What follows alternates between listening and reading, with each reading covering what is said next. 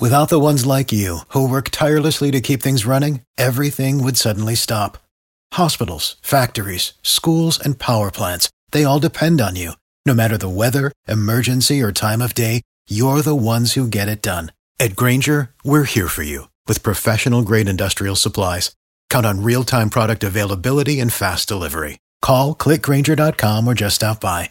Granger for the ones who get it done. Every team, every topic, everywhere. This is Believe. Y ahora, nos abrochamos el cinturón. Ponemos la primera velocidad.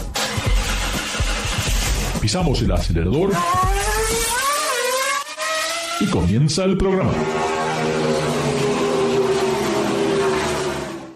¿Qué tal amigos? Ricardo, su servidor. Estamos aquí en el garage, como lo hacemos todas las semanas. Recuerden, aquí no hablamos de política, no hablamos de béisbol, no hablamos de fútbol. No nos persigue ningún paparazzi y solamente hablamos de todo lo que tiene que ver con este apasionante mundo sobre ruedas. Recuerden, en sus comentarios nos pueden enviar eh, mensajes a través de garagelatino.com o también a través de Facebook. Estamos muy contentos de, de poder compartir estos momentos con ustedes entre amigos, hablando de algunas cosas que realmente no salen en las noticias, pero es interesante para todos nosotros que tenemos esa gasolina que nos corre por las venas. Hoy tengo el honor de estar con David Autoguier y con Scaglia. Aquí una pregunta, a ver si ustedes me pueden contestar rápidamente. El grupo Estelantis, ¿qué es Estelantis? ¿Qué significa? ¿Y por qué tenemos que saber qué es Estelantis? Hugo. Bueno, es una compañía que vende un montón de vehículos de marcas, ¿no? Como, bueno, sí, Chrysler lo empezó con Fiat, Alfa Romeo y un par de autos más. Realmente esto es, un, no sé si es el, negocio del siglo, pero realmente... El grupo ¿no? También se forma un grupo que pasa a ser uno de los más grandes del mundo e incluye marcas muy significantes, pero lo que a mí me llama la atención es que tuve, cuando trabajaba con las agencias Freightliner, fui parte del grupo de Chrysler y siempre recuerdo este choque cultural en hacer las decisiones entre los alemanes y los americanos. Y obviamente terminó en que esa, esa asociación se acabó. Claro. Eh, de esa asociación hubo unos productos muy interesantes, unos vehículos muy, muy interesantes, muy buenos, y otros productos que realmente no supimos qué pasó, es lo que falló. Eh, pero es muy interesante cuando hablamos de estas multinacionales, cuando entran a un mercado como es el mercado americano, que es tan exigente, eh, puede ser, no, realmente creo que no sabemos qué es lo que va a pasar. Siempre pensamos que va a pasar lo mejor. El señor Carlos Tabaré ahora está como líder de todas estas marcas y marcas que son muy, muy diferentes eh, en mercados completamente eh, opuestos, ¿no? David, ¿tu opinión? Y para empezar, está, interesante el nombre. Estelantis, pues tiene que ver con las estrellas en latín, pero se me hizo extraña, la, o, creo que eh, a muchas personas se nos hizo extraño que no dejaran el, nombre de, Peugeot, Citroën, este, A lo mejor podía ya ser demasiado complicado este, tratar de, dar la, la, marca o el nombre del consorcio hablando, este, hablando de varias de las marcas. Eh, solamente que Stellantis, eh, habemos personas que, que pensamos que el nombre nos causa demasiada curiosidad porque suena como alguna clase de medicamento. Este, no, sé, no, sé si ustedes han escuchado eso, yo lo he escuchado este, muchísimo.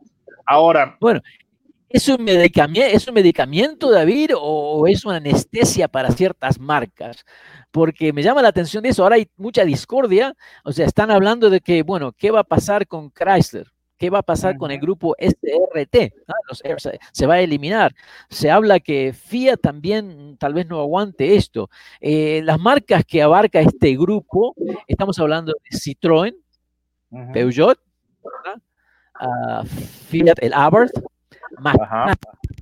la marca francesa DS, Vauxhall y Opel. en Europa. Y en Estados Unidos se incorpora Chrysler, Dodge, Ram Trucks, Jeep, ah, ¿y qué me falta? Y SRT.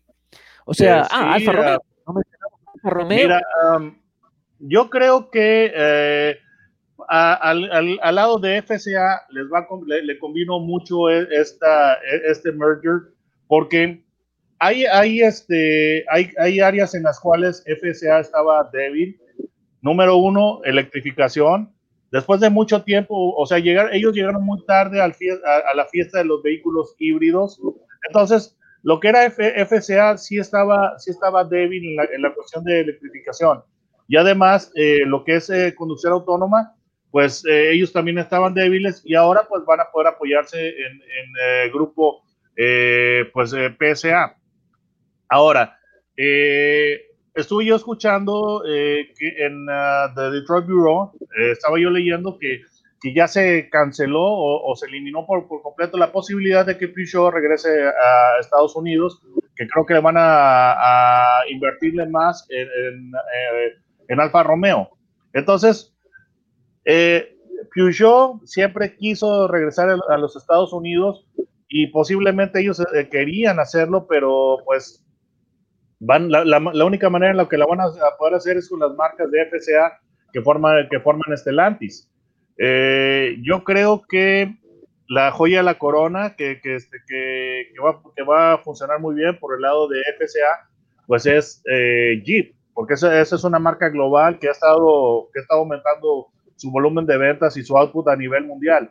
En cuanto a lo que son las, las marcas de PCA para Norteamérica, ahí sí lo veo muy difícil porque son vehículos que están, eh, que están hechos demasiado a lo que son los gustos europeos. Eh, por ejemplo, Citroën, y también está la marca de DS Automobiles, que es este, la marca un poquito más eh, de mayor nivel de, de Citroën. Esos, esos vehículos son, están demasiado enfocados en, en automóviles. Entonces, yo creo que sería difícil que Citroën... Y, este, ¿Mande? Yo digo que no solamente están enfocadas en automóviles, sino que realmente es el tipo de auto europeo que sería auto muy pequeño. difícil de que esos autos tengan éxito en Estados Unidos. Muy difícil. Completamente, completamente. Entonces, eh, algunas marcas en Estados Unidos no tienen, no, no tienen este producto, no tiene sentido. Citroën, eh, DS, eh, Peugeot ya empieza a tener más, más eh, crossovers e inclusive eh, tiene una, una pickup eh, hecha en China por Chang'an. Y entonces como que, bueno, pues, Peugeot posiblemente podría haber tenido una posibilidad. Pero ya te pones a pensar en marcas como Vauxhall y este que es la, el Twin de Opel y no los veo yo muy, muy preparados. Entonces, la cosa es de que yo, yo espero que, que van a hacer inteligentemente la situación y que van a complementarse en mercados donde, donde hay oportunidades, este, donde, donde alguna, alguna de las partes, sea PCA o FCA, sean, sean fuertes. Y la pregunta es, eh, que, que, todo el mundo nos, nos, hemos hecho, es qué va a pasar con Chrysler y supuestamente hay el commitment de que van a, de que van a mantenerla viva. A mí la, la, marca que me da mucha tristeza que FCA dejó morir o que está dejando marchitarse es, es Lancia, porque es, es un insulto que una marca que, que tuvo que tuvo el, el, el este, Delta, un, un, vehículo estrella en rallies, eh, pues ya no, ya no, este, una, una historia ya, larga. Es parte de la historia del automóvil. Exacto, exacto. Entonces, eh, el problema es de que la, la lancha la, la, la, fueron dejando morir eh, la gente de, de, de FCA y, y, Fiat, fíjate que es muy interesante, a lo menos yo como, como mexicano, ya que, que estoy ya en la, en la, región de Latinoamérica, yo he estado viendo la fuerza de Fiat y aquí en, en México tenemos eh, muchos productos Fiat que vienen de Brasil. Ahora tú vas a decir, a ver, ¿cómo que de Brasil? Y resulta que Fiat en Brasil es muy fuerte, tiene un portafolio de vehículos que son específicamente hechos para, para el mercado latinoamericano y, no, y han mejorado mucho, entonces son productos económicos. Entonces, eh, Fiat yo no creo que va a desaparecer porque Fiat yo no estoy seguro si es la número dos en Brasil después de Volkswagen, pero el caso es que Fiat en, en Brasil, que es un mercado bastante grande, es, es este, muy, muy, muy poderosa, ¿no? Sí, en Latinoamérica, FIA, Argentina, FIA es muy grande. Por supuesto, claro. Colombia, todo eso. vino con el FIA 500, nada más. Habiendo un abanico de, autos muy buenos. Sí, mira, creo que será muy eh, el, futuro de este grupo porque abarca tantas marcas y realmente son prácticamente son todos nichos. Ah, el beneficiario, estoy de acuerdo con, con, David, creo que el beneficiario número uno será Jeep porque le abre las puertas al mundo. ¿ah? Así que sí que creo que será el beneficiario. Eh, no sé qué pasará con el futuro de, Dodge, con el Challenger, con el, uh, el Charger, ¿verdad? Porque estos vehículos... se tiene que, ya, ya, es algo que, es que, por ejemplo, yo fui a, este, hace tiempo al CID, al CES, eh, eh, no, al... ay, ¿Cómo se llama el de, el de, el de Las Vegas? CES. Eh, okay. No, no, no, no, el, el, el, que es este en noviembre en Las Vegas. Cima. De, Cima, Cima, exacto. Entonces ahí, ahí yo estuve hablando con gente de, de SRT y de, y de Chrysler y ellos me decían que en el futuro ellos van a, van a electrificar de alguna manera y tiene sentido, porque ya cada vez el V8 se vuelve más difícil de justificar, entonces van a ser motores posiblemente de gasolina, pero van a tener alguna electrificación para complementar el performance.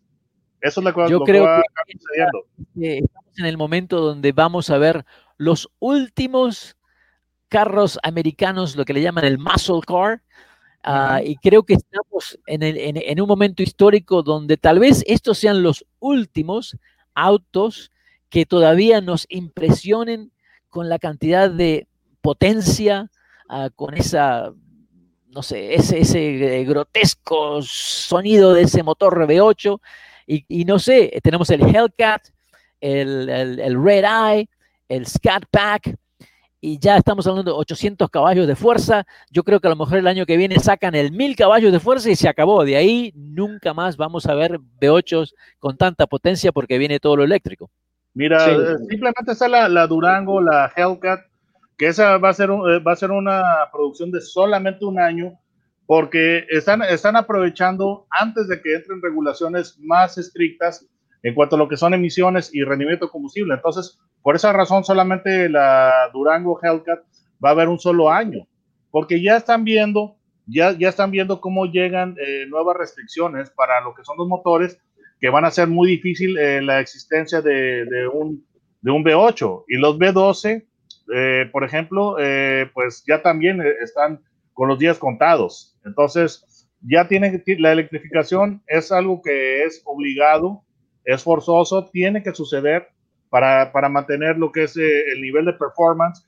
Y además, yo creo que el, el, vehículo deportivo híbrido tiene un futuro a plazo intermedio porque en lo que se perfecciona la, la, tecnología de baterías, los autos, los autos eléctricos no te sirven para un viaje cross, country, mientras que un deportivo, eh, un superauto híbrido, sí te va a permitir eh, emisiones reducidas, performance on demand, y vas a poder eh, pues, llenarle el tanque de, de, gasolina para hacer viajes largos. Entonces yo creo que para un futuro intermedio, el superauto híbrido tiene, tiene futuro, pienso yo.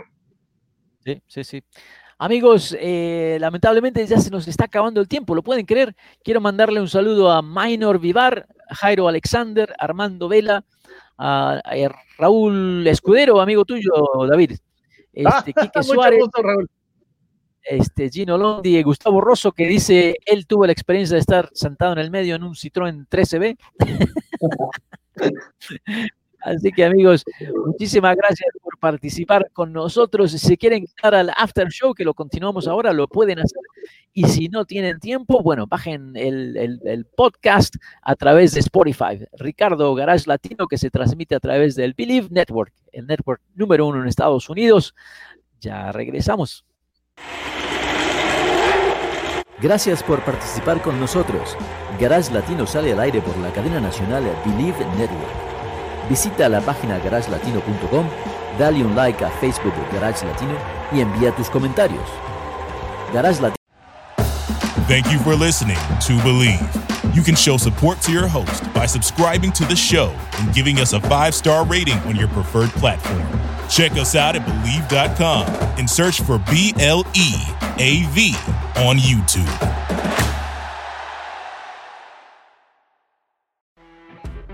You know, when you're listening to a true crime story that has an unbelievable plot twist that makes you stop in your tracks?